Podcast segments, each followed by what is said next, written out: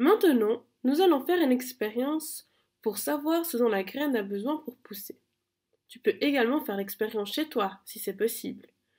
Si tu ne peux pas le faire, ce n'est pas grave, car je vais le faire chez moi et tu pourras voir ce qui se passe avec les graines. Le matériel nécessaire pour faire cette expérience sont des graines, quatre pots. Ces pots peuvent être comme ceux de l'image, mais également des pots de confiture vides, des tupperware ou autre chose que tu peux avoir à la maison.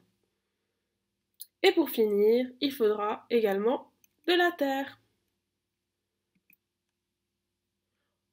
On va utiliser un pot que l'on va appeler le pot carré rouge. Ce pot aura besoin de chaleur, d'eau, mais attention avec l'eau. Car si tu donnes trop d'eau à la graine, elle va se noyer. Ce qui se passe, c'est que tu auras par-dessus la terre de l'eau. Et en fait, la terre ne pourra pas prendre cette eau et du coup, elle va flotter sur la terre. Pour être sûr de donner l'eau que la terre a besoin, il suffit juste de l'arroser et avec ton doigt, tu vas toucher la terre pour voir si elle est mouillée, si elle est humide. Si elle est humide, c'est tout bon. Alors pour le pot carré, il y aura encore besoin de lumière. Je vais te montrer un exemple comme j'ai fait chez moi. Tu vois, moi je l'ai mis dans un Tupperware proche d'une fenêtre et je n'oublierai pas de lui donner de l'eau de temps en temps. Le pot triangle jaune aura besoin de chaleur, d'eau et d'obscurité.